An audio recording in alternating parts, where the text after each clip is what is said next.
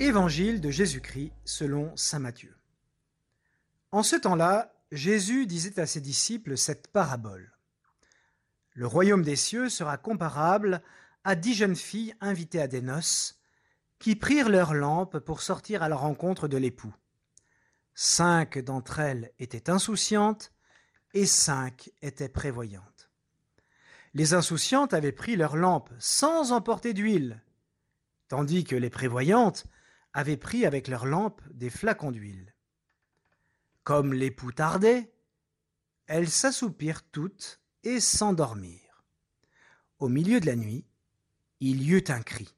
Voici l'époux, sortez à sa rencontre. Alors toutes ces jeunes filles se réveillèrent et se mirent à préparer leurs lampes. Les insouciantes demandèrent aux prévoyantes.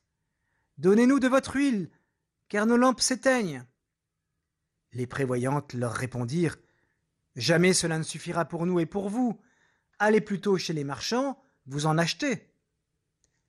Pendant qu'elles allaient en acheter, l'époux arriva. Celles qui étaient prêtes entrèrent avec lui dans la salle des noces, et la porte fut fermée.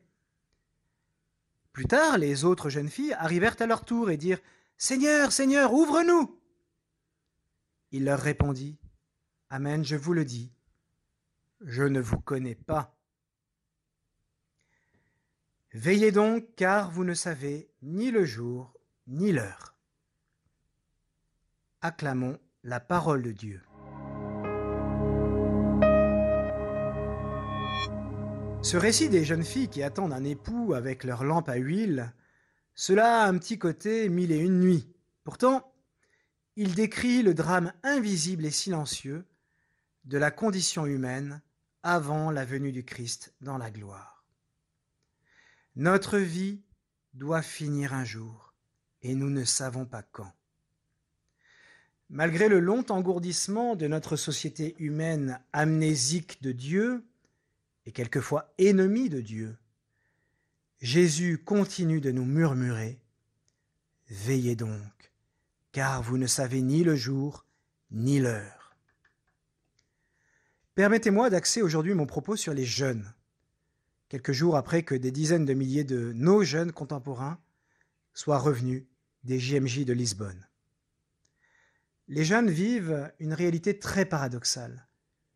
Ils communient à la société de consommation et du tout tout de suite, et pourtant ils ont soif d'infini. Ne soyons pas trop sévères sur leur possible négligence de Dieu maintenant. Voyez l'Évangile. Que les jeunes filles soient insensées ou prévoyantes, elles s'endorment toutes. Et nous aussi, je crois. Les jeunes doivent expérimenter, tout traversé de désirs contradictoires qu'ils puissent être, que le désir de Dieu est le seul désir à la taille d'un cœur d'homme. Souvenez-vous du soupir de saint Augustin. Seigneur, mon cœur est sans repos tant qu'il ne demeure en toi. Les jeunes, nos jeunes, quelle que soit leur situation, ont besoin de nous pour découvrir Jésus. Je précise que dans un premier temps, ils ont moins besoin de nous entendre parler de Dieu que de nous voir parler à Dieu. À propos de tel ou tel, quelquefois dans notre propre famille, nous pouvons nous dire, euh, comme je souffre de ne pas le voir chrétien, comme je souffre qu'il ne soit pas baptisé, etc. Tandis que lui pense peut-être tout bas, si seulement j'avais rencontré quelqu'un qui me donne envie de croire en Dieu. Comme nous tous, les jeunes entendent murmurer le Christ qui leur dit du fond de leur conscience, Veillez donc, car vous ne savez ni le jour ni l'heure. Alors les jeunes nous regardent parfois du coin de l'œil. Ils scrutent notre façon de vivre, ils attendent quelque chose de nous. Si seulement nous vivions vraiment comme d'authentiques chrétiens, si nous avions vraiment une vie d'intimité quotidienne avec Dieu, peut-être serions-nous de meilleurs témoins pour eux, ne pensez-vous pas? Alors, je vous laisse cette parole sage du Père Guy Gilbert. Tâche de vivre de telle façon qu'à ta seule façon de vivre, on pense que c'est impossible, que Dieu n'existe pas. Allez, bonne journée